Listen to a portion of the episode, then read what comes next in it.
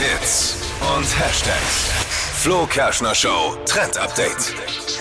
Nicht erschrecken, wenn ihr demnächst eine kühle Cola zischen wollt. Die machen nämlich gerade ein Update und schrauben an ihren Verschlüssen rum. Ein neuer, nachhaltiger Verschluss für die Cola-Flasche. Ist wild beim Trinken. Ihr müsst den nämlich nach hinten klappen und hinten einrasten lassen.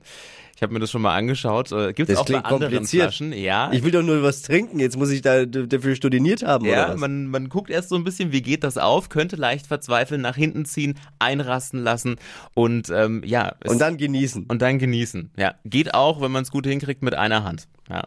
Also, aber ist natürlich clever, weil jetzt bleibt der Müll quasi an der Flasche.